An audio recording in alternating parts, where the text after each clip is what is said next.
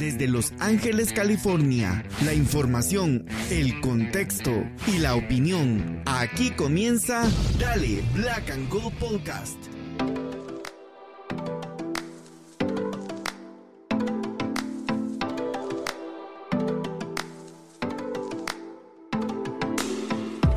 Hola, hola amigos y amigas, bienvenidos y bienvenidas una vez más a Dale Black and Gold Podcast. Yo soy Pablo y primero que nada quiero agradecerles muchísimo todos los mensajes eh, de la gente porque les gustó eh, bastante el episodio que Gastón hizo por su cuenta solo. La verdad que muy bonito gesto de todos haberle dado ese, esa bienvenida, digamos así, a, hacer un podcast él solo. Em, quiero comentarles que este, este episodio que, grabamos acá, eh, que van a escuchar a continuación, em, por razones que pues que tengo un hijo nuevo en la familia, llegado un nuevo miembro de la familia, pues tuve que grabar en el patio, así que eh, estoy grabando esta introducción en, otro momento, pero hay una plática muy apasionada con Gastón acerca de lo que fue eh, eh, esa final y les cuento que vamos a subirlo también en video en YouTube en los próximos días, pero por el momento aquí está en audio para que lo puedan disfrutar y gracias por su apoyo. Esto es Dale Black and Gold Podcast. Bueno, mi querido Gastón, eh, estamos, pues, ¿qué te diré, man? estamos una vez más, vamos a grabar esta vez con video y, y, pues, este, no, no estoy en Guatemala, no estoy en medio de la jungla, estoy en un rinconcito del patio de mi casa porque como nació mi hijo, prácticamente ya perdí ahorita cualquier control que tengo en mi habitación o en la casa, así que mejor me vine al patio a grabar, eh, agarrarme un break y estar acá eh, con vos para platicar un poco de la, de la derrota sufrida contra el León de México en la final de la Champions. ¿Cómo estamos? ¿Cómo, cómo estás llevando la derrota por ahorita? Bueno, bien, bien, no estoy en la jungla yo tampoco, pero quizás me gustaría ir unos días ahí a, despejar, a, ahogar las penas en, la naturaleza, porque, eh, bueno, el, ritmo de, estos días ha sido muy, muy intenso. Eh, ayer tuve un día bastante largo, entonces estuve ahí pensando de vez en cuando en, la final y, en el partido y la serie y todo, entonces... Eh, eh, dolió bastante. Eh, no, no, la derrota en sí quizás, sino la forma en la que perdimos y bueno, eh, ahora intentar levantarnos que mañana ya hay otro partido.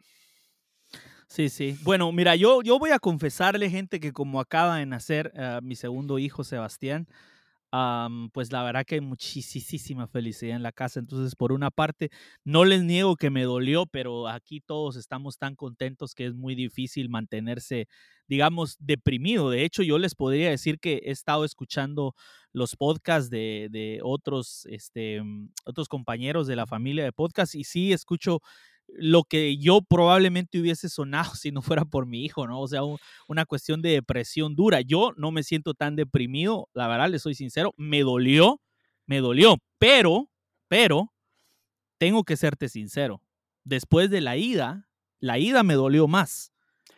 La ida me dolió más porque a pesar de que la gente hablaba de una remontada, yo recuerdo claramente, y de hecho hasta volví a ver el partido del 2020, eh, León no nos creó tanto, ni nos llegó tanto, ni nos pasó tan por encima. Nos ganó 2 a 0, un gol en el primer tiempo, me parece, y un gol casi cerrando el partido en el minuto 80 y algo, y ya.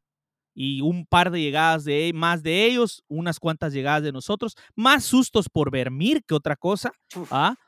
pero esta vez no, esta vez fue categórico, ¿entendés? o sea, nos pasaron por encima allá de suerte no fueron cinco. No sé qué hubiera hecho la 32-52 con ese tifo que pusieron. Si nos hubiéramos venido de regreso con un 5, probablemente no lo hubieran puesto. Eh, voy a hablar poquito rapidito de ese sobre el tifo. El tifo estuvo extraordinario, el tifo estuvo de puta madre. Eh, la gente se está burlando porque evidentemente nosotros veníamos con el marcador en contra y evidentemente nosotros fuimos los que perdimos, pero quiero que, al, que lo tengan bien presente a la gente que se está burlando.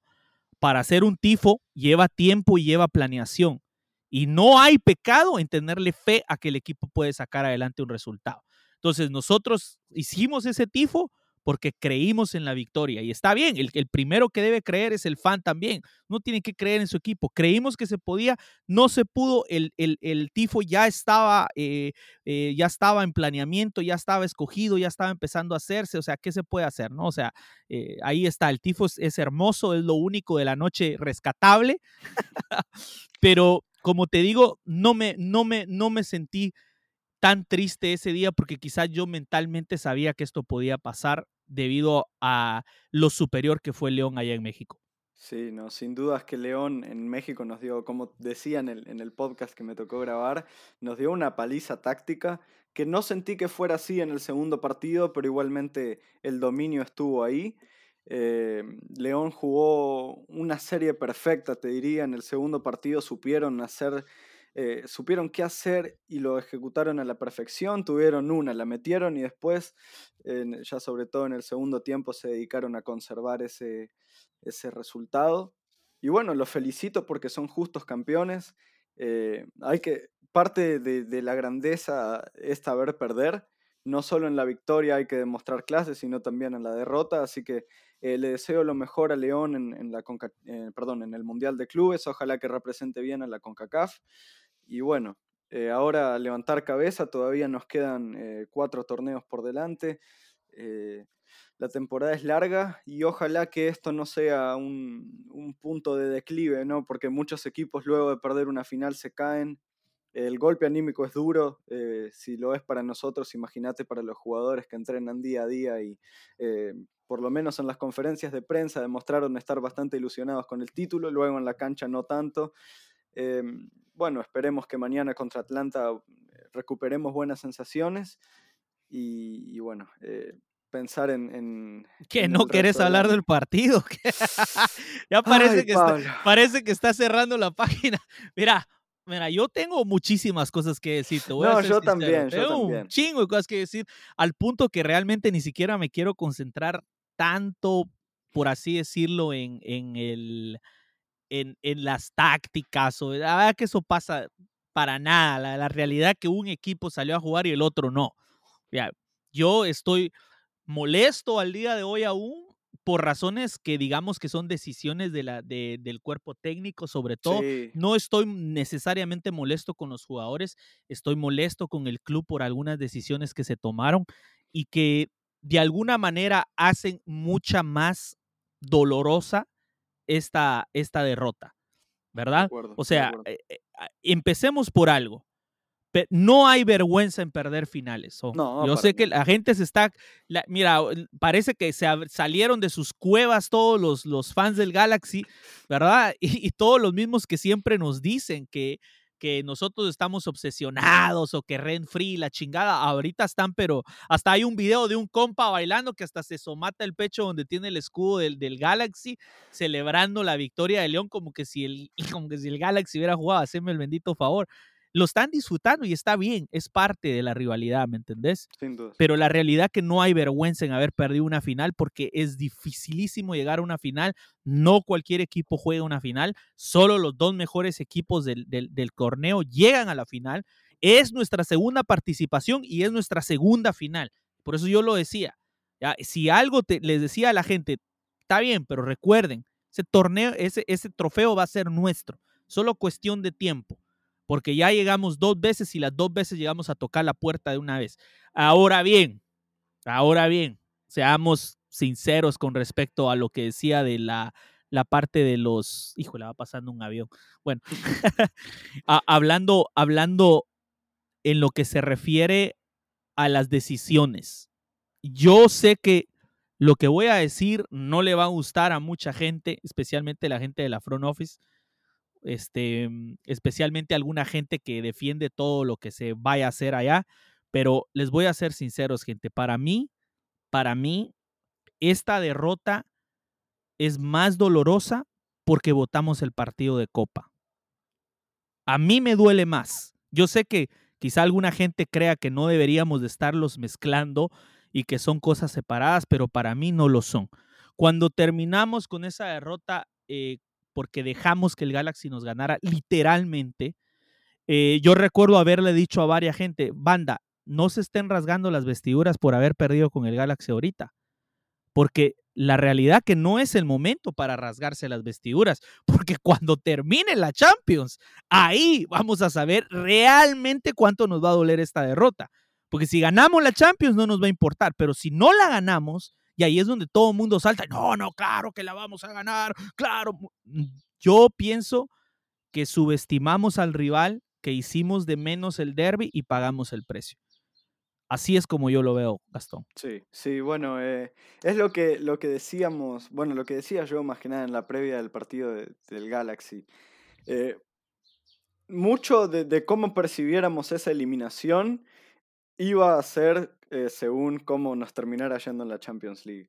Ahora nos queda la sensación de que tiramos la copa y que perdimos la Champions. Nos quedamos sin el huevo ni, ni la gallina. Entonces, Queda, Como el perro de las dos tortas, así. Exacto, sí. Nos quedamos eh, eh, sin premio de, ningún tipo.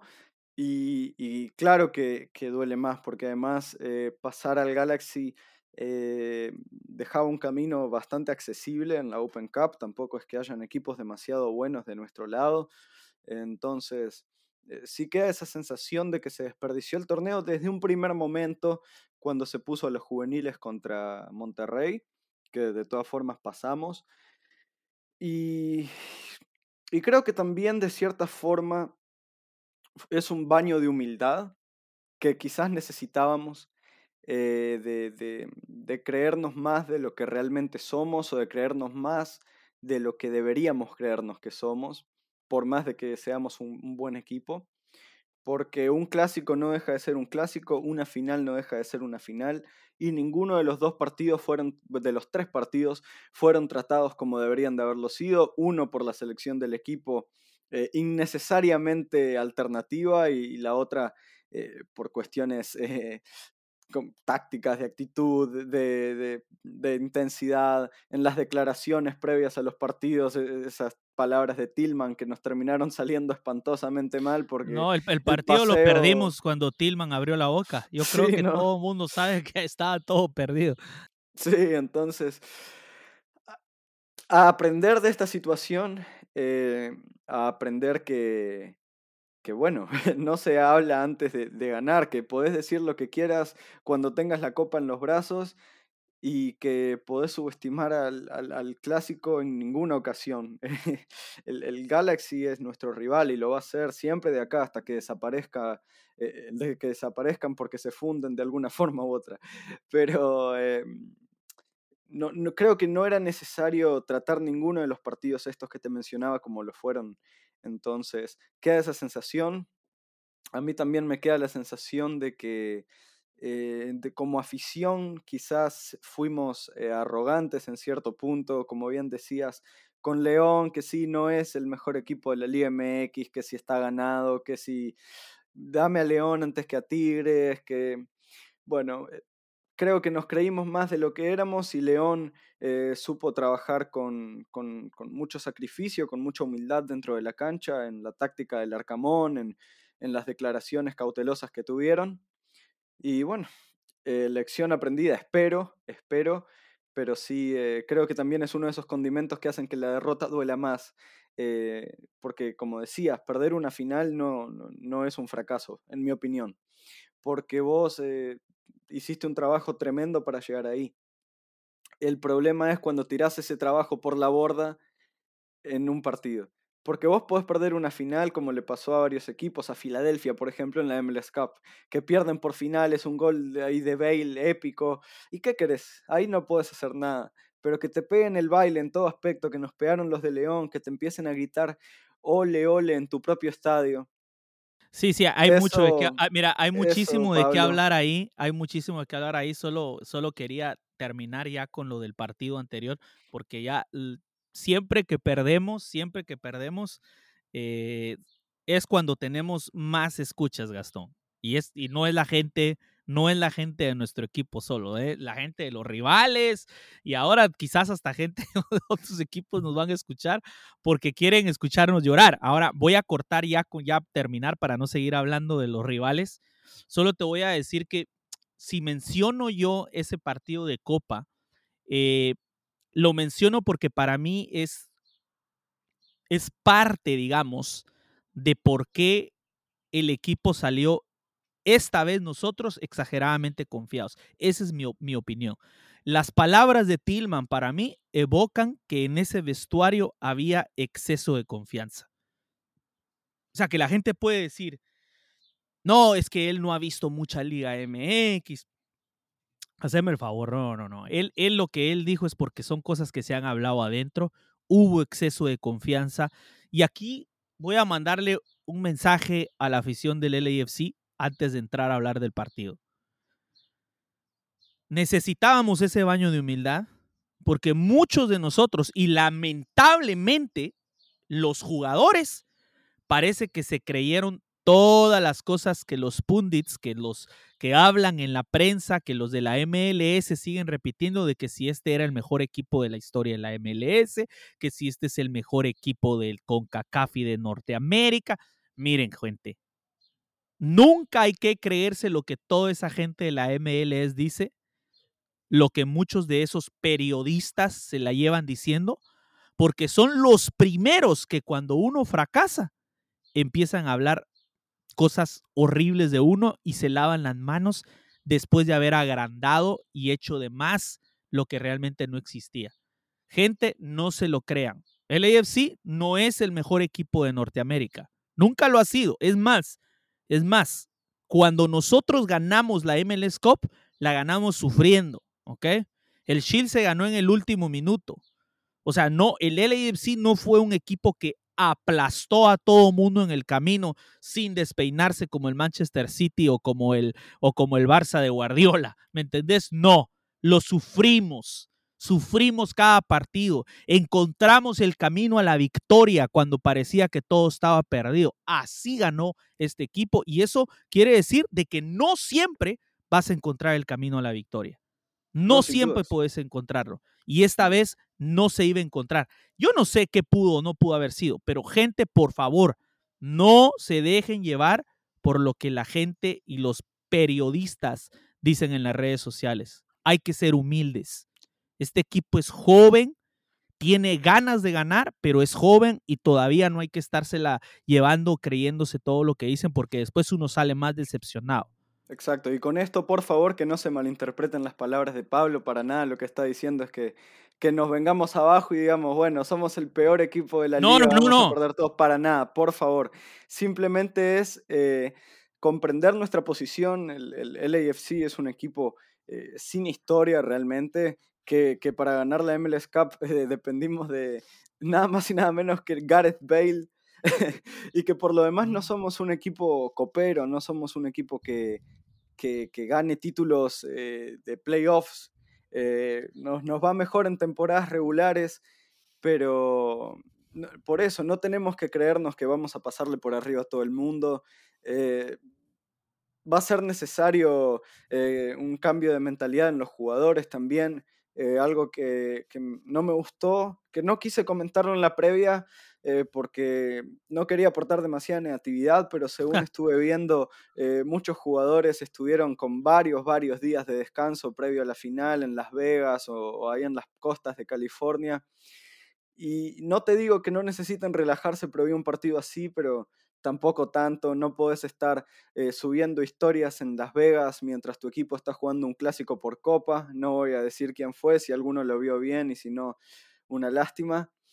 Eh, pero eh, es eso, es que nos quizás, no, bueno, quizás no, nos la creímos demasiado y como decías, pero es culpa del cuerpo técnico. No, por eso sí, darles tantos días de descanso no, es que, no es que agarra eh, X jugador y se va a Las Vegas porque quiere, ¿no? Sí, es porque le dieron el permiso. Le dieron el permiso. Es que la, la, actitud, y eso es a lo que quiero llegar, el verdadero problema acá es que la actitud de la front office, la actitud del cuerpo técnico, es como que si fuésemos, insisto, el equipo de época. O sea, haceme el favor, ganemos tres MLS Cup seguidas y dos Champions seguidas y entonces ya relájate y decime lo que querrás. O sea, solo ganamos una copa. Lo que pasa es que venimos emborrachados de la victoria gloriosa y de la mejor final de la historia, pero hay que poner los pies sobre la tierra. Nos quedamos como el perro de las dos tortas, ni con la copa ni con la con CACAF. Está bien, yo entiendo de que se sintió que eran demasiados eh, partidos, que de, salida, eh, había que votar uno de esos dos torneos. Yo no estoy de acuerdo. Yo creo que, que era necesario para nosotros recordar que ahora más que nunca hay más chances de entrar a playoffs because, porque hay muchas más oportunidades. Because, va, se, me, se me chispoteó, ¿me entendés? Pero, pero también, también quiero decir de que la US Open Cup es un trofeo que no tenemos y que nos da la posibilidad de volver a jugar con K-Champions el otro año. Y ahorita estuviéramos a tres victorias de poder coronarnos con ese trofeo. mañana ya estuviéramos pensando que mañana tenemos que jugar contra, contra Salt Lake, allá en Salt Lake por la Copa, en lugar del Galaxy, que va a jugar a la mañana. Nosotros somos los que tendríamos que estar volteando la página rápidamente y concentrarnos en el siguiente trofeo, pero no, no porque se tomaron esas decisiones equivocadas, no porque decidimos de que íbamos a votar el torneo, claramente lo votamos contra, contra Monterrey, porque eh, lo tiraron a los muchachos, si pasan, bueno, y si no, no. Los muchachitos lo lograron, buenísima onda por ellos, una alegría. Van y hacen, hacen lo que pueden contra el Galaxy pero al fin... compitieron bastante bien, Pablo. Yo la verdad me fui, me fui, bastante orgulloso de ese partido por los chicos. Ya, pero, pero, pero, al no final. No podés tirar a, a, juveniles, no podés poner a, Nathan Ordaz a, que lo marque el pelado Cáceres, no podés poner a Christopher Jaime a que compita con Ricky Puch. De, ese partido, de ese partido ya hablamos, pero mira, pues. ya, está, ya está. A lo, que, a lo que quiero llegar es que las decisiones del cuerpo técnico muestran un exceso de confianza. Y, ¿sabes qué es lo peor? Y te lo voy a decir así. Yo no, soy un profesional del fútbol, obviamente, porque aquí estoy grabando un podcast, no estoy dirigiendo un equipo, pero para mí la percepción que me da como fan, como fanático del fútbol, es que el primer partido salimos confiados y el segundo salimos cobardemente y aguitados a proteger un marcador que ni siquiera era en ventaja nuestra. Y ahí vamos, ahorita vamos a entrar ya a hablar directamente del partido. Yo quería hablar de todas estas decisiones previas que creo que son las equivocadas por parte del cuerpo técnico, el darles descanso. ¿Vos realmente crees que los jugadores de León andaban de vacaciones en Acapulco? No. Estos estuvieron viendo partidos del LAFC, probablemente estudiando al rival, entrenando duro, entrenando duro cada dos días, teniendo dos partidos de preparación.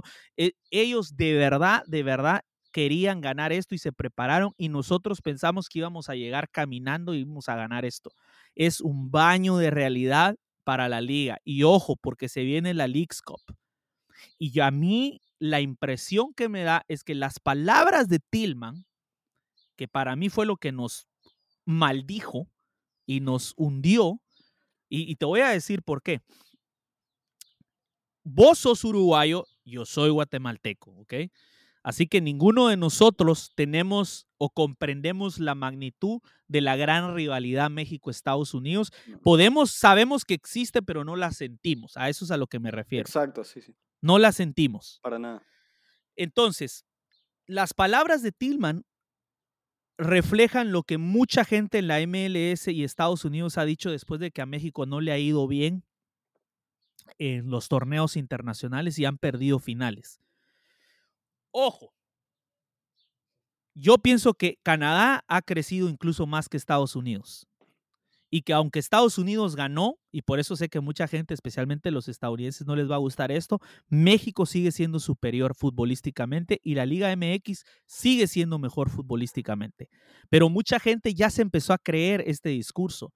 Y lo que yo sentí con las palabras de Tillman fue encender los corazones y el orgullo de los equipos mexicanos. En la League's Cup, los equipos mexicanos van a venir a demostrar que son mejores.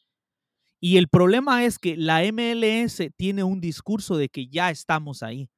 Entonces, se los dejo ahí. Va a ser un despertar rudo para la MLS, la League's Cup. Eso es lo que yo pienso. Puede ser que me equivoque, pero creo que va a ser un despertar rudo. Hablemos del partido. No, yo, yo, sí, no quiero, la verdad que como te digo, no quisiera hablar mucho del partido, pero a mí me pareció cobarde salir con una línea de cinco. Lo tuiteé y dije, aquí es donde se nota que Bob Bradley y que Steve Cherundolo son dos entrenadores muy diferentes. Bob Bradley cuando tuvo que remontar un 2 a 0 salió con un 4-3-3, salió a buscar el partido, salió a dominar el medio campo, sabiendo que la clave iba a ser dominar el medio campo para crear esas oportunidades. Encontraron los goles, los muchachos pelearon. También hubo suerte en el hecho de que León quedó en estado de shock porque no se esperaba ese equipo salir así. Este León no iba a estar en estado de shock porque ellos saben saben que no se podían confiar. La primera vez se confiaron, no cometieron el mismo error. Entonces, cuando yo veo la línea de cinco, empezás a ver lo que toda la gente decía en las redes sociales. Esta vez yo no fui al estadio, no puedo, porque como les digo, acabo de tener un hijo, estoy acá en mi casa. Este, le di los boletos a un amigo para que fuera, porque obviamente no los puedo vender, porque si no los va a comprar alguien de León, que fue lo que sucedió. Mucha gente después de ver el baile de León vendieron sus boletos exageradamente caros y era obvio que los fans de León iban a tomar el estadio, por eso había tanta gente de León.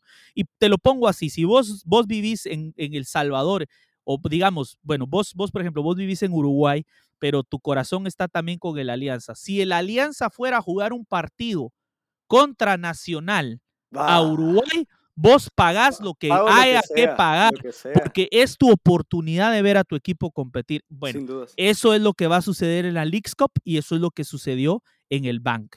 Que a la gente le ganó las ganas de hacer dinero con las entradas, que la gente se acobardó por el baile que, se les que nos pegaron en México y la gente de León está dispuesta a pagar lo que sea. Ahora, que la gente de León todos los fines de semana va a estar pagando lo mismo, jamás. Tenerlo por seguro. No, no, no. Era un momento especial. insostenible, claro. Entonces, entonces, espérame, solo déjame terminar, ahorita te paso el balón. Y lo que puedo yo ver cuando sale con una línea de cinco es que el mensaje era claro. Señores, no podemos permitir otro gol porque se acaba la serie. Ese era el mensaje. Vamos a salir con Chiellini, que no ha jugado en un mes y feria. Vamos a salir con Murillo, que no ha jugado en un mes y feria, que por eso Murillo debió de haber jugado contra el Galaxy. Precisamente por eso, para que pudiera, no que lo haya hecho mal, porque creo que fue uno de los pocos que, se salva, que se salva, pero igual, igual, igual. Cinco defensores. Salís con una alineación que nunca has jugado, salís a improvisar en una final cuando tenés que ir a buscar el resultado y, les y, y mandás ese mensaje inconsciente al jugador de que acá se trata de que no te metan el gol porque se acaba el partido. Te metieron el gol y entonces te salió el tiro por la culata. Porque el golpe anímico fue duro, fue durísimo. O sea, o sea, el momento en el que cae el gol, se acabó el partido. O sea, en los últimos minutos intentamos desesperadamente ver si encontrábamos un gol que nos metiera, pero ya era muy tarde, anímicamente se cayeron porque tenían esa mentalidad de. Y después venís en el medio tiempo y pones a la línea de cuatro. Haceme el bendito favor. Bueno, ¿crees en lo que planteaste o no? Y obviamente la respuesta es no. No planteaste bien el partido, saliste cobardemente a proteger un resultado que ni siquiera te convenía. ¿Me entendés? O sea, eh, ¿qué te puedo decir? Línea de cinco, contame, ¿qué pensaste vos cuando lo viste? Cuando vi la línea de cinco, lo primero, bueno, lo único que pensé en realidad es que Cherundolo estaba buscando espejar la formación de León y así contrarrestar todos eh, los ataques por las bandas que nos hicieron con el carrilero, más los, los eh, extremos e incluso los centrales que pasaban por las bandas.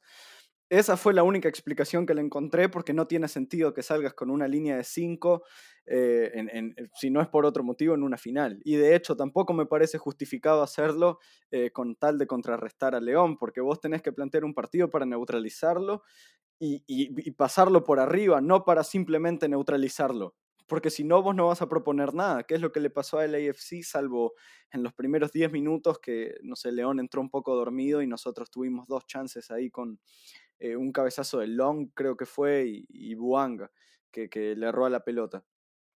Eh, me, pareció eh, un poco arriesgado, bueno, bastante arriesgado en realidad poner a Chiellini. Si bien, a ver, es un jugador con una experiencia fantástica y, mucho, mucho liderazgo, em, no jugaba hace dos meses. Hace dos meses. Entonces, la defensa era inédita. Vos nunca jugaste con, con, con Chiellini, Long, Murillo y no podés hacer esos experimentos en una final. Si querés jugar con Chiellini, bueno, ponelo con Murillo o con Long, pero no pongas a los dos. Así que bueno, eh, esos son los, los, pensamientos iniciales que tuve. Eh, no me gustó, pero bueno, cortamos un segundito y luego seguimos, Pablo. Estás escuchando Dale Black and Gold Podcast. Ah, estamos de regreso en Dale Black and Gold Podcast después de un pequeño corte. Este Gastón estaba platicando, estabas platicándome de lo de la defensa, de, esa línea de cinco, que fue controversial, porque la verdad que todos en las redes sociales expresaron su, su, su molestia, ¿verdad? Es que una final no es un partido para experimentar, no lo es. Eh, vos podés. la última vez que el AFC había jugado con línea de 5 fue el año pasado contra San José en casa. E, ese partido que ganamos 3-2 o empatamos 3-3, no me acuerdo. Eh, pero fue hace un año y, no volviste a probarlo. Y, además eh, fuiste y jugaste con, con un dos jugadores que venían sin continuidad, sacando a Daniel Maldonado, que había sido de los puntos más altos del AFC en los últimos partidos. Entonces pregunto ahí dónde queda la meritocracia en este equipo, porque pobre Daniel, eh, si había alguien que se merecía jugar, era él. Sí, no tiene la experiencia que, que, tiene Chiellini, no tiene eh, el físico de Murillo, pero tiene continuidad. ¿Y qué más podés valorar para un partido de este estilo con, con tanta intensidad física? Y ojo, Chiellini jugó bastante bien para, para lo, lo, lo poco que, que, tenía. Sí, yo, yo no entiendo ni por qué lo sacó a él. Eh, claro, en mi opinión tendría que haber salido Long. Yo pensé que el cambio iba a ser por Long pues porque había, había sido el peor de la, de la línea de tres eh, y no demuestra seguridad cuando tiene que liderar la defensa. Entonces, bueno, se ve que Chiellini no estaba al 100%, entonces pregunto, ¿para qué lo pones al principio y no lo pones para cerrar el partido en todo caso? Si no está para jugar 90, ¿para qué lo pones los primeros 45? En todo caso, ponelo los, para cerrar el partido. Porque además Chiellini no es un jugador que te pueda aguantar el ritmo inicial de, un, de, una final. Eh, lamentablemente se le notan los años. Entonces, cuestionable. Eh, cuestionable también eh, la elección de, del, del, mediocampo, Pablo. No sé qué te pareció ahí. Sí, no, no, no. y Kelly Acosta y bueno, Bogush que se tiraba a veces un poco como, como enganche. Mira, antes de terminar con la defensa, solo quiero decir esto. cuando nosotros le ganamos a León la primera vez en la Champions, el que salió fue Jak Jakovic que era el peor defensa que hemos tenido probablemente. Uno de los con Danilo Silva ahí. Ajá. No, pero todavía Silva era mejor defensa que Jakovic. Jakovic dio como tres penales y se hizo expulsar un par de veces en, primeras dos, dos temporadas. Y sin embargo, Jakovic jugó un partidazo allá en León y por eso fue escogido y volvió a jugar muy bien. Es decir, ¿dónde está el mérito de Daniel Maldonado al haber jugado bien? porque los goles, insisto, en los dos goles que cayeron allá en, en, en León no fueron culpa de los centrales. Fue un error de un penal que regaló Ryan y fue Tillman de todos, tenía que ser Tillman el que ni siquiera salta bien y le ganan, le, gana Tecillo, por favor, hombre. O sea, creo que Tecillo fue el que metió el gol. Sí, fue, fue William Tecillo, sí. Imagínate, o sea, o sea, él tampoco es un, gigante, ¿me entendés? Corpulento que, que, te desplaza, o sea. Y Tillman tampoco mide 1.60. Eh, o sea, exacto, es, exacto. o sea, e, e, es una vergüenza, o sea, eh, o sea, y ahí es donde yo voy a esto. ¿Dónde está los huevos de salir a buscar el partido y salir con la línea de cuatro e ir a buscar y confiado que en tu casa lo puedes ganar. Este, malísimo. Después, hay algo que dice eh, Ili Sánchez que me llama mucho la atención en la conferencia de prensa y es que él dice que en una final, en un partido de esta magnitud, no podés entregar el medio campo, no podés salir y, entregar el medio campo. Y fue precisamente lo que a mí esta alineación me dice en primera instancia, es que no vamos a tener medio campo, vamos a tratar de atacar por las bandas con Palencia y con Palacios, que son dos, dos eh, laterales bastante ofensivos. ¿Verdad? O sea que podríamos decir que era un 3-4-3, podríamos decirlo, pero seamos sinceros, ni Palacios ni Palencia pueden ayudarte a controlar el medio como es tener, a, tener tus tres mediocampistas. Es decir, nosotros prácticamente al ver esa alineación pensamos, vamos a defender y vamos a matar en transición. O sea, ese es el mensaje. Y no vamos a dejar que nos metan gol y los vamos a vacunar en una transición. El problema es que el plan no funcionó el plan fue malísimo, nos meten gol y ahora tenés que sacar a un, tenés que hacer el ajuste y terminar sacando a Chiellini. Y después tenés que sacar al, o sea, eh, mira, fue todo lo que pudo haber salido mal, incluyendo hay una lesión de Palencia de la cual Sí, muy desafortunada. Muy desafortunado, está muy mal, se lesionó fuertemente, mm. no sabe quién sabe cuándo lo volveremos a ver. Si es que lo volvemos a ver el resto de la temporada, no sé, habría que ver cuán grave es. Por ahí en los spaces al final del partido, eh, Katy eh, San Diego había mencionado que lo vio que no iba poniendo el pie en el suelo y que por ahí se salieron unos rumores de que de que sí se había quebrado. Entonces, yo no he visto todavía, no sabemos porque este club nunca nos dice nada de lesiones, así que yo no sé ni he visto. Les soy sincero, he estado un poco desconectado de las redes porque precisamente porque eh, ahorita yo estoy sacando la frustración, pues, porque triste no estoy, pero sí estoy un poco imputado y un poco eh, frustrado porque, porque siento que, que el AFC se confió. Ahí es donde yo digo, nos confiamos y después salimos a jugar a lo que el AFC de Cherundolo juega, que es el fútbol de transición, que está bien, es parte de lo que se juega ahora, pero, pero era un partido que era para intentar aplastar o dominar, controlar, no darles la pelota, buscar el gol y todo lo contrario, eh, poco a poco les fuimos cediendo el balón hasta que León tomó el control del partido otra vez. Sí, pero mira, el LAFC de Cherundolo, sí, como vos decís, es un equipo de transiciones. Pero las transiciones que intentamos en las dos finales, más que transiciones eran pelotazos largos, eh, sin sentido, Pablo. Eh, a, mí me, parecía muy frustrante ver que, bueno, vos cambiás el sistema, ponés por las bandas a Palencia y Palacios.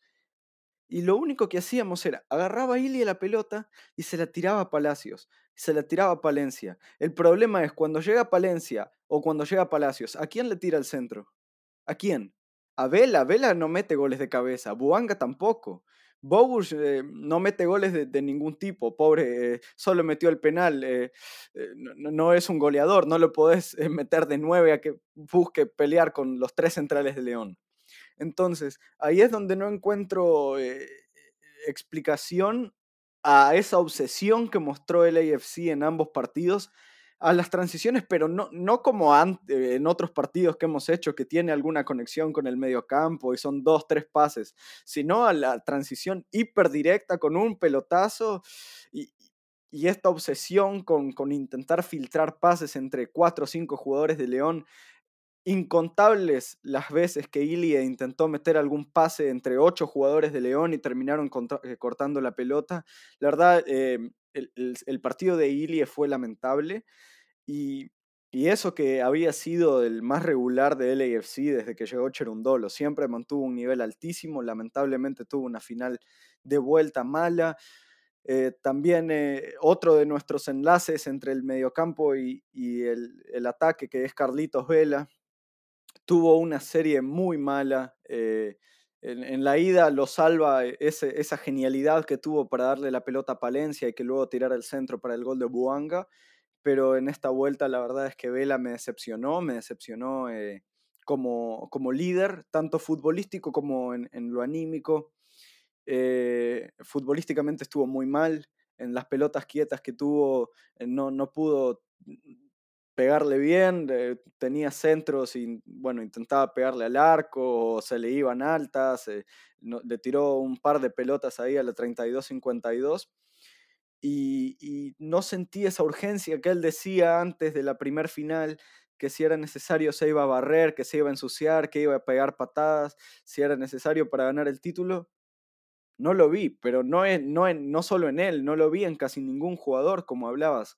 Eh, yo creo que el único que realmente tenía ganas de salir campeón ayer, eh, bueno, los únicos eran Buanga y Murillo. Los únicos, los únicos. Entonces, si vos ves que tu capitán está jugando de ganado porque Bell es así, él es un crack, es una, una bestia, es el jugador más talentoso eh, de, de, la plantilla de lejos y de los más talentosos de la historia de la MLS. Pero si no demuestra ese apartado diferencial del carácter, el equipo se cae. Si tu líder no está peleando, ¿por qué vas a pelear vos? A no ser que tengas un amor propio espectacular como el de Murillo, que eh, a mí me, emocionó verlo eh, querer pasar, hacer algo, atacar, porque si nadie ataca voy a atacar yo, decía. Eh, mostrar ese, ese, amor por el escudo, amor propio. Entonces, sin Vela enchufado que te conectara, sin Ili acertado con los pases, era totalmente imposible meter algún gol. Por eso ya en el minuto 50, minuto 60, por ahí pongo un tweet que es, bueno, lamento comunicarles esto, no vamos a remontar. No veo cómo vamos a remontar, no hay futbolísticamente motivos para creer en la remontada.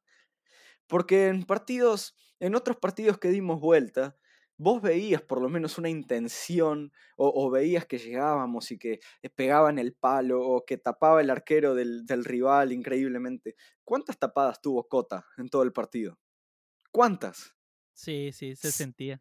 No, no, no, no, no, no estaba participativo Cota en el partido. No, Entonces, no, sí. Cosa eh, que, por ejemplo, en la primera remontada, desde los primeros 10 minutos en el 2020, Cota ya era el héroe de León. Por todo, ¿Te acordás aquella que le saca a Mark Anthony Kay, que son unos reflejos de, de Spider-Man con la que saca esa pelota? Se sentía la remontada. Porque nosotros solo tuvimos esa primera llegada, los primeros dos minutos, donde Buanga que no se comprende cómo no llegó a la pelota ¿verdad? Buanga no llegó a la pelota.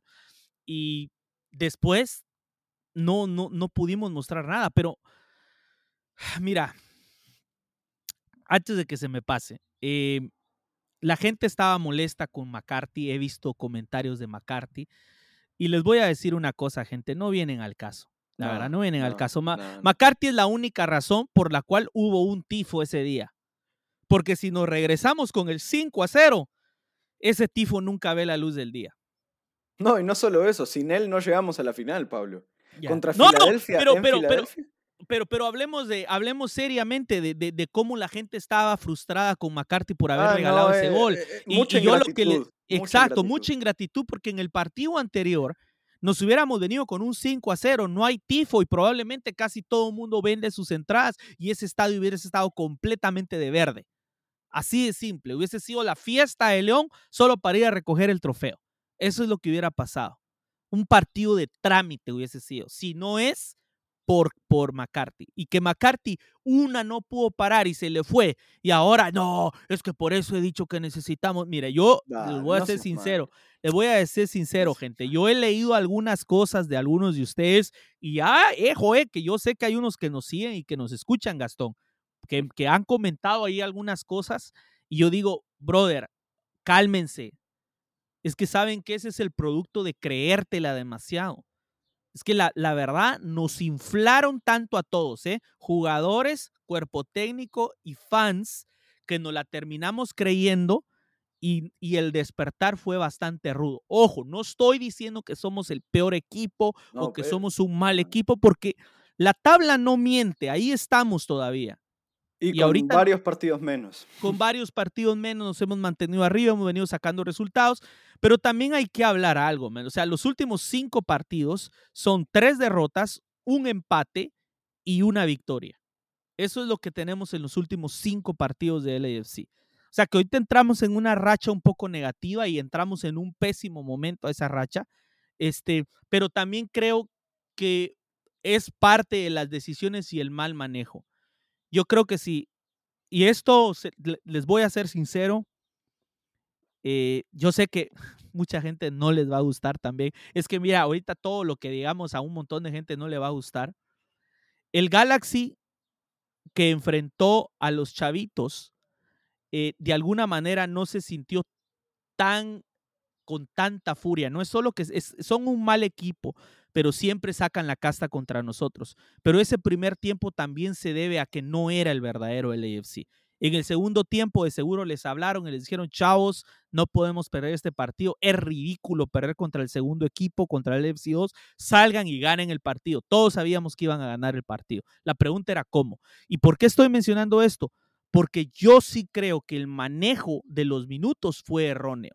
Ese partido lo debieron jugar los que iban a jugar contra León como el último, una semana antes. León jugó una semana antes su último partido de, preparación. Ese era nuestro partido de preparación. El último antes de la gran final y decidimos no jugarlo. Yo creo que ahí, ahí es donde empezamos a perder.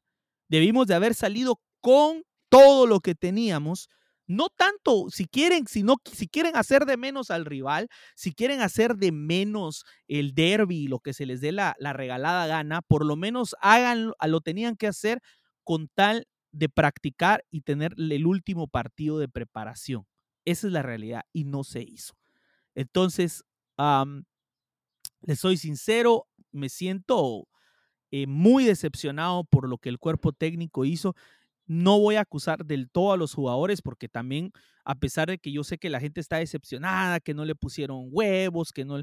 También hay que tomar en cuenta que yo vengo quejándome. lo que pasa que es difícil quejarte de un equipo. Vengo quejándome desde el año pasado y yo sé que es difícil quejarme de un equipo. Tengo que poner mis pensamientos. es la emoción. Ah, es la emoción, ¿me, entendés?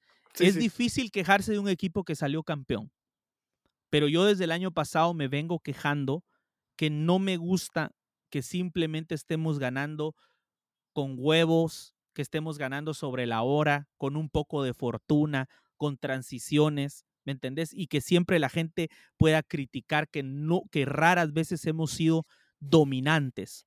O sea, a Austin lo dominamos, pero a Filadelfia no lo dominamos. Al Galaxy no lo dominamos, pero ese sí fue un gran una pelea, boxeo, golpe tras golpe el que nos dimos con ellos, ¿verdad? Después vamos y le ganamos con autoridad a Austin, a eso sí les pasamos por encima.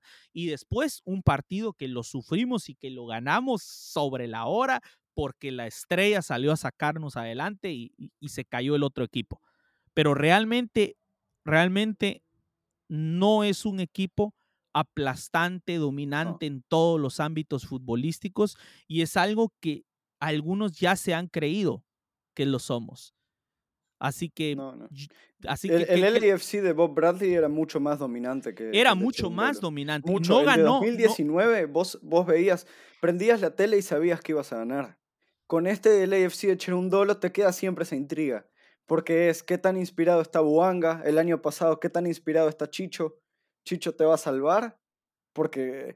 O, uh. cuántos, cuántos goles metió Chicho y que, que, han errado Poku, que han errado Buke, que ha errado ahorita acabas de dar, acabas de pegarle al, a la, al punto verdadero de esto. En programas anteriores, gente, acá en este podcast lo dijimos, de que la profundidad del equipo no era la que mucha gente dice que es. Los pundits, la gente, los reporteros de la MLS vienen alabando al LAFC por la profundidad de la plantilla, pero los que sabemos que estamos acá en el día a día con el equipo sabíamos que no tiene profundidad suficiente y de hecho yo lo dije claramente, gente. Yo creo que podemos ganarle a MLS Cup, sí, porque tenemos el verano para reforzarnos, pero lo dije, no sé si nos va a alcanzar para la Champions, les dije, porque no reemplazamos a Chicho. Cuando viene y sale Cherundolo al final de la conferencia y dice, es que las regulaciones, es que el salary cap, es que... Lo siento, Cheru. Lo siento. Estamos sentados en un DP spot abierto. Si no lo iban a usar, mejor le hubieran dado ese spot a, Chicho. Claro. Y además, Pablo, te tiro un dato eh, que me parece bastante interesante. Buke y Bogus en su carrera combinados llevan los mismos goles que metió Chicho el año pasado con el AFC. Eso ya, eso te destroza, te destroza los fichajes. Porque vos no podés reemplazar a un candidato al MVP del año pasado como Chicho Arango con dos juveniles que no tienen gol. No tienen gol. Bogus es más un creador, eh, más un, mediocampista ofensivo. que es más un Brian Rodríguez que te aporta desequilibrio pero poco producto final. Entonces, eh, sí, Opoku no, no, no, ha, no ha podido cumplir con ese rol de ser el tercer delantero titular. Pero vos no te podés olvidar que Opoku es un jugador que cuántos goles lleva en su carrera, 10. No es una estrella, no es un Chicho Arango, y dudo que lo sea. Entonces, eh, si traían a Aubameyang, como era el plan, solucionado, porque Aubameyang eh, es una estrella, iba a ser ese reemplazo de Chicho Arango. No se pudo, bueno, por lo menos tráeme un 9 que conozca la liga. Pero no te quedes con, con, con dos jóvenes eh, del este de Europa que, que, tienen 20, 21 años, que lo máximo que han hecho es jugar uno en la segunda división de España y el otro en la liga croata, eh, para reemplazar a nada más y nada menos que Chicho Arango. Un jugador que le dio tanto al AFC en tan poco. Entonces, eh, desconozco la interna, Pablo, desconozco la interna, pero me parece que hay algo extra futbolístico para explicar por qué salió Chicho. Sí, yo, yo, yo, mira, yo te voy a decir la respuesta. La respuesta es que lamentablemente este club eh, ha tomado decisiones muy malas cuando se refiere a la Champions. Muy malas. Y esta es la segunda vez que ha tomado decisiones que le han costado la posibilidad de por lo menos haber competido mejor por esa copa. El 2021, el 2020, perdón, eh, se nos va por razones, no sé si qué, de familia o lo que se diera la gana, no sé, se nos va Diomande. Teníamos dos nueves ahí, Imagínate, se, se, iba, se, iba al, de cambio de Omande y entraba Ray Phillips. O sea, haceme el bendito favor. Dos nueves, gente con gol, gente que independientemente de que si no siempre meten gol, saben aguantar el balón, arrastran marca, saben hacer pases también, mantienen, o sea, ¿me entendés? O sea, atacan y crean peligro y ponen en, en, en, jaque mate a, a los delanteros, ¿verdad? Entonces, sin embargo, se van los dos y no pudieron haberle ofrecido a Ray Phillips un, un, un contrato corto para por lo menos haber jugado esa, esa Champions. Y terminamos, ¿y por qué? Porque quizás el LFC no creyó que fuera capaz de ganarla. Quizá pensó, bueno, mira, estamos aquí y salimos con, con eh, Moose de titular. O sea, ¿me entiendes? y, ahora cuestionable por qué paracharon a Brian Rodríguez en esa, en esa Champions. No, sí, sí, o sea, muchísimas cosas que uno puede hablarme. O sea, entra Mus y, Gopoku y eh, Adrián Pérez, o sea, ¿me entiendes? Ni me acordaba de Pérez. Ya, no, no, no, mira, y, te voy a decir otra cosa. Y en esta ocasión, cuando salimos campeones, eh, yo te voy a decir una cosa, yo pensé que esta era nuestra oportunidad final, no finalmente, sino que esta iba a ser una buena oportunidad porque contábamos con el plantel suficiente para afrontarlo. Teníamos a Chicho Arango y se iba Chicho Arango y entraba Gareth Bale, independientemente de que no tuviera tanto, tanto rodaje o que no jugara muchos minutos. Sigue siendo un jugador fundamental. Hay, hay una jugada en la que le roban el balón a, a, a Bogus de un pinche empujón Ah, sí. O sea, la intensidad, solo llega, pum, quítate, compa, y dame la pelota, vámonos. Y se para el público de León a aplaudir porque a la, a la chingada tiraron a nuestro jugador. ¿Crees vos que puedes empujar a esa bestia de Gareth Bale? Hubiera ido a parar contra una pared. Eso era lo que necesitábamos. Pero no, Si llegan a tirar a Bale, Bale va y se la devuelve peor, Pablo.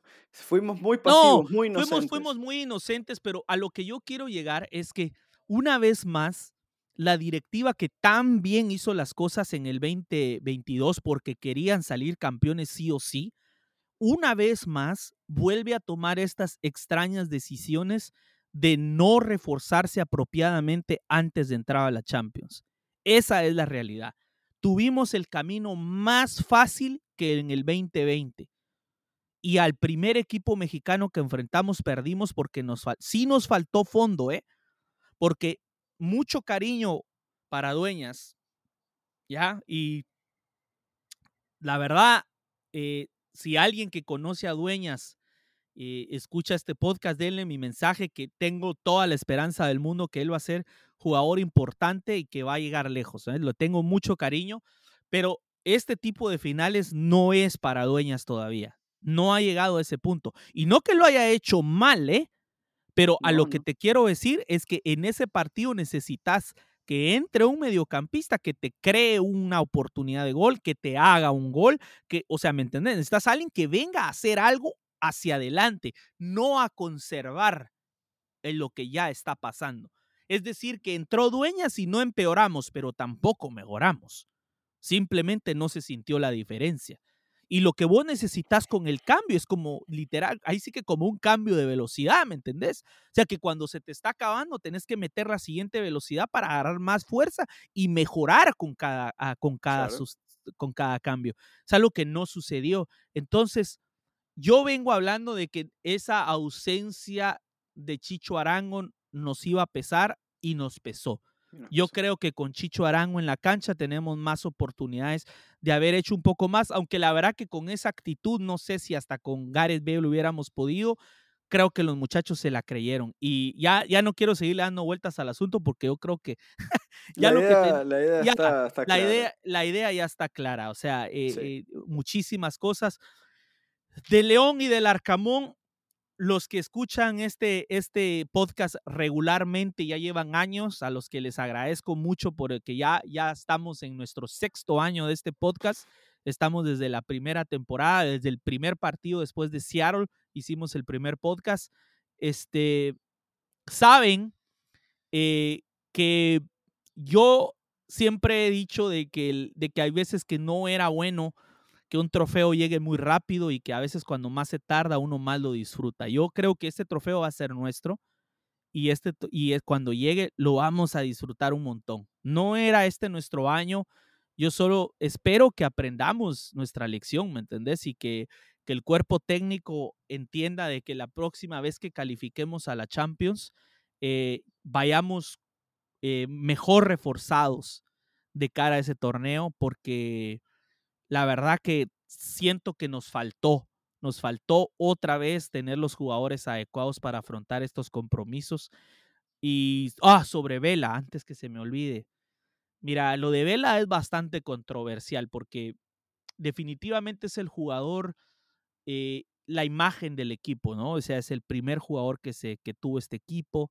El gran Vela ha hecho mucho por este equipo, pero tengo que admitir que yo entiendo que no haya estado del todo bien en León, pero su desaparición completa en este partido en el banco me dejó muy decepcionado y triste.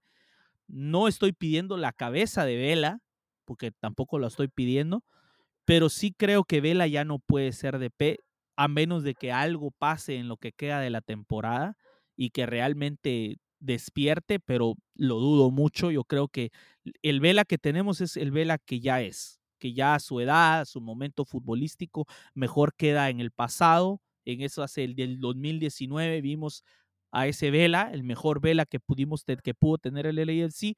Lamentablemente no pudimos conseguir la MLS Cup, sí conseguimos un Shield y se nos fue la, la Open Cup en ese año también, pero bueno, ya no lo veremos. Yo creo que si Vela se queda a final de año, tiene que ser un jugador de TAM, ya no puede ser un DP. No quiero que se vaya, yo preferiría que se quedara como un jugador, eh, pagarle un millón si querés ya. Ya tampoco le estoy diciendo que les den 500 mil dólares o ¿me entendés? O sea, Tampoco eh, le falta plata, Carlitos. ¿eh? Que... no, no, no, no le falta plata, pero toma en cuenta, por ejemplo, que Ili Sánchez gana un millón de dólares al año. No, pues. y Vela tiene que ganar más. Simplemente y- por ser Carlos Vela. Y, y digamos que con- considerando que con lo que con lo que se gana también con las ventas de camisolas, pero, pero tiene que dejar de ser un DP y, ti- y tiene que abrir un espacio para poder tener ma- para poder tener a otro a otros jugadores que puedan venir a fortalecer la plantilla. S- A, a ver, con Vela el tema es que Carlitos es, eh, es un, un- un ídolo, ¿no? Eh, yo de todas formas sigo pensando que eh, es un jugador que marca las diferencias. eh, cuando se inspira, ya lo ha hecho contra Vancouver esta temporada y también tuvo ahí algunos minutos buenos. El tema es que yo a veces pienso, ¿cuántos jugadores de la MLS son mejores que este Carlos Vela? No te Bueno, salen sí. tantos, no te salen tantos. pero, Sí, pero- están Mukhtar, Driussi, Buanga, Almada, que sí son una locura y Vela no, no va a volver a ese nivel. Pero vos te pones a pensar la plantilla promedio de la liga. ¿Cuán- ¿Cuántos eh, equipos tienen un jugador mejor que Vela. Ninguno. Sí, sí, sí, sí, Gastón, pero yo estoy hablando de lo, de, lo del DP y del TAM. No, Mira, por eso, el- pero- hagamos digo- una cosa, vamos a dejar este tema para el siguiente podcast, ¿ok? Está bien, está bien. Porque ya, ya se nos fue el tiempo, ya estamos a una hora de podcast, estuvo buenísimo. Este, últimas palabras. Ah, bueno, eh, a ver mañana contra, contra Atlanta. Eh, ojalá que nos vaya bien porque el- el- otra derrota sería un masazo demasiado duro. Eh, gracias a, todos por el, el cariño que me dieron después del, del episodio post final de ida. La verdad, eh, Te muchísimas la gracias. rifaste. Estuvo, estuvo genial la, la experiencia de, de grabar solo y de, de- de tener tan buena recepción. Y ojalá que también les guste este episodio, que es eh, también desde el corazón, sobre todo Pablo creo que mostró su, su, verdadera, su, su- su verdadera pasión y espero que ustedes lo hayan podido sentir, que, que- les guste. Si llegaron a este punto es porque espero que sí y no porque se estén riendo de nosotros, que también si se están riendo de nosotros lo acepto, está bien. La cantidad de veces que yo me reí de otros equipos cuando perdían es parte del folclore del fútbol, así que vamos arriba.